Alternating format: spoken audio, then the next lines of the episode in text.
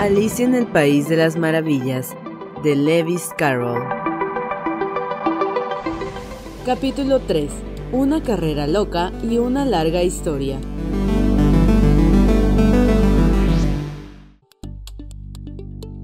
El grupo que se reunió en la orilla tenía un aspecto realmente extraño. Los pájaros con las plumas sucias, los otros animales con el pelo pegado al cuerpo, y todos calados hasta los huesos, malhumorados e incómodos. Lo primero era, naturalmente, discurrir el modo de secarse. Lo discutieron entre ellos y a los pocos minutos a Alicia le parecía de lo más natural encontrarse en aquella reunión y hablar familiarmente con los animales como si los conociera de toda la vida. Sostuvo incluso una larga discusión con el oro, que terminó poniéndose muy tosudo y sin querer decir otra cosa, que soy más viejo que tú y tengo que saberlo todo y como Alicia se negó a darse por vencida, sin saber antes la edad del loro, y el loro se negó rotundamente a confesar su edad, ahí acabó la conversación.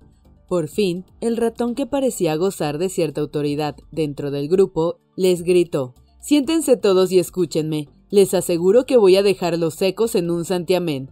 Todos se sentaron, pues, formando un amplio círculo, con el ratón en medio. Alicia mantenía los ojos ansiosamente fijos en él, porque estaba segura de que iba a pescar un resfriado si no se secaba enseguida. Carraspeó el ratón con aires de importancia. ¿Están preparados? Esta es la historia más árida y por tanto más seca que conozco. Silencio todos, por favor.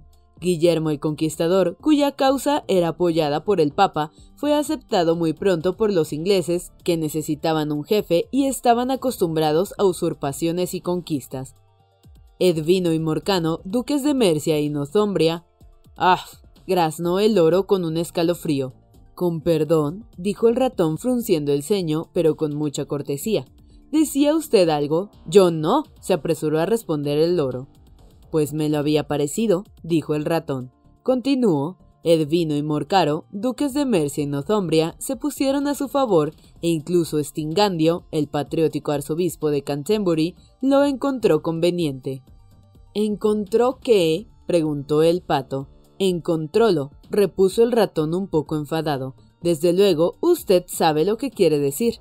Claro que sé lo que quiere decir, refunfuñó el pato. Cuando yo encuentro algo es casi siempre una rana o un gusano.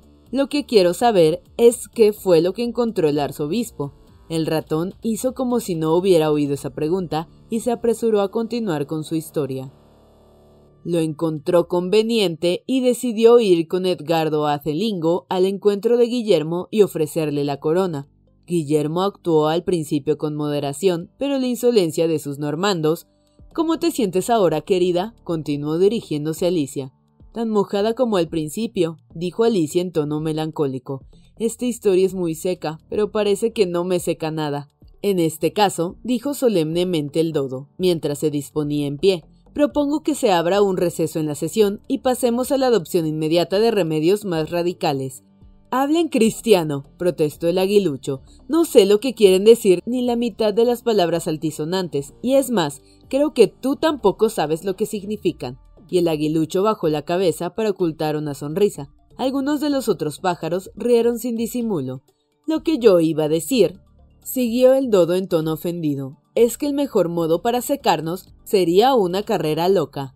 ¿Qué es una carrera loca? preguntó Alicia, y no porque tuviera muchas ganas de averiguarlo, sino porque el dodo había hecho una pausa, como esperando que alguien dijera algo, y nadie parecía dispuesto a decir nada.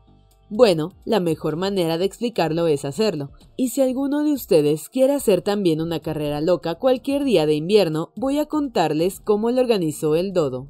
Primero trazó una pista para la carrera, más o menos en círculo, la forma exacta no tiene importancia, dijo, y después todo el grupo se fue colocando aquí y allá a lo largo de la pista.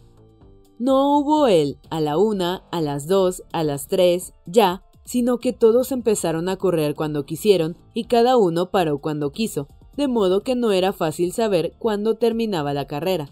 Sin embargo, cuando llevaban corriendo más o menos media hora y volvían a estar ya secos, el dodo gritó súbitamente La carrera ha terminado. y todos se agruparon jadeantes a su alrededor, preguntando ¿Pero quién ha ganado?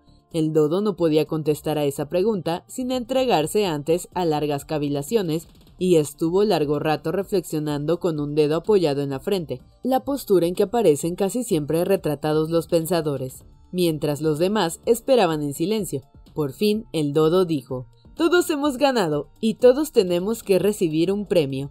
¿Pero quién dará los premios? preguntó un coro de voces. Pues ella, naturalmente, dijo el dodo señalando a Alicia con el dedo. Y todo el grupo se agolpó alrededor de Alicia gritando como locos. ¡Premios! ¡Premios! Alicia no sabía qué hacer y se metió desesperada una mano en el bolsillo y encontró una caja de confites. Por suerte el agua salada no había entrado dentro y los repartió como premios. Había exactamente un confite para cada uno de ellos. Pero ella también debe recibir un premio, dijo el ratón. Claro que sí, aprobó el dodo con gravedad, y dirigiéndose a Alicia preguntó ¿Qué más tienes en el bolsillo? Solo un dedal, dijo Alicia. Venga el dedal, dijo el dodo. Y entonces todos le rodearon una vez más mientras el dodo le ofrecía solemnemente el dedal con las palabras Le rogamos que acepte este elegante dedal. Y después de este cortísimo discurso todos aplaudieron con entusiasmo. Alicia pensó que todo esto era muy absurdo, pero los demás parecían tomarlo tan en serio que no se atrevió a reír, y como tampoco se le ocurría nada que decir, se limitó a hacer una reverencia y a tomar el dedal con el aire más solemne que pudo. Había llegado el momento de comerse los confites, lo que provocó bastante ruido y confusión, pues los pájaros grandes se quejaban de que sabían a poco y los pájaros pequeños se atragantaban y había que darles palmaditas en la espalda. Sin embargo, por fin terminaron los confites y de nuevo se sentaron en el círculo pidiendo al ratón que les contara otra historia. Me prometiste contarme tu vida, ¿te acuerdas? dijo Alicia. ¿Y por qué odias a los G y a los P? añadió en un susurro sin atreverse a nombrar a los gatos y a los perros por su nombre completo para no ofender al ratón de nuevo. Arrastro tras de mí una realidad muy larga y muy triste, exclamó el ratón, dirigiéndose a Alicia y dejando escapar un suspiro. Desde luego, arrastras una cola larguísima, dijo Alicia mientras echaba una mirada admirativa a la cola del ratón. Pero ¿por qué dices que es triste? Y tan convencida estaba Alicia de que el ratón se refería a su cola, que cuando él empezó a hablar, la historia que contó tomó en la imaginación de Alicia una forma así. Cierta furia dijo a un ratón al que se encontró en su casa Vamos a ir juntos ante la ley. Yo te acusaré y tú me defenderás. Vamos, no admitiré más discusiones. Hemos de tener un proceso porque esta mañana no he tenido ninguna otra cosa que hacer. El ratón respondió a la furia. Este pleito, señora, no servirá si no tenemos juez y jurado, y no servirá más que para que nos gritemos uno a otro como una pareja de tontos. Y replicó la furia. Yo seré al mismo tiempo el juez y el jurado, lo dijo taimadamente la vieja furia. Yo seré la que diga todo lo que haya que decir y también quien a muerte condene. No me estás escuchando, protestó el ratón dirigiéndose a Alicia. ¿Dónde tienes la cabeza? Por favor, no te enfades, dijo Alicia con suavidad.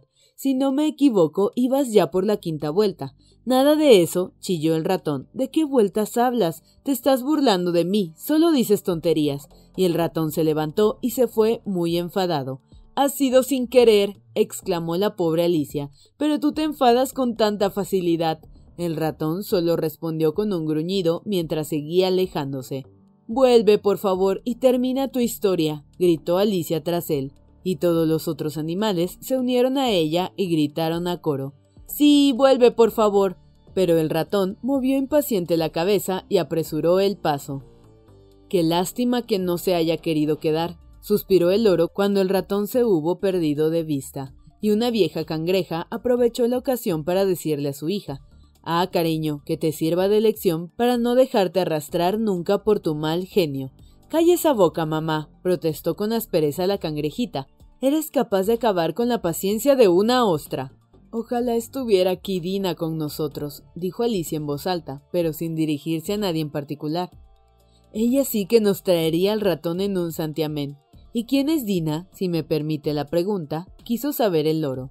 Alicia contestó con entusiasmo, porque siempre estaba dispuesta a hablar de su amiga favorita. Dina es nuestra gata, y no pueden imaginar lo lista que es para cazar ratones. Una maravilla, y me gustaría que la vieran correr tras los pájaros. Se zampa un pajarito en un abrir y cerrar de ojos.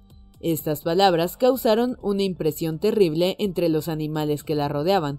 Algunos pájaros se apresuraron a levantar el vuelo, una vieja urraca se acurrucó bien entre sus plumas mientras murmuraba No tengo más remedio que irme a casa, el frío de la noche no le sienta bien a mi garganta. Y un canario reunió a todos sus pequeños mientras les decía con una vocecilla temblorosa Vamos, queridos, es hora de que estén todos en la cama. Y así, con distintos pretextos, todos se fueron de allí y en unos segundos Alicia se encontró completamente sola. Ojalá no hubiera hablado de Dina, se dijo en tono melancólico. Aquí abajo mi gata no parece gustarle a nadie, y sin embargo estoy bien segura de que es la mejor gata del mundo. Ay, mi Dina, mi querida Dina, me pregunto si volveré a verte alguna vez y la pobre Alicia se echó a llorar de nuevo porque se sentía muy sola y muy deprimida.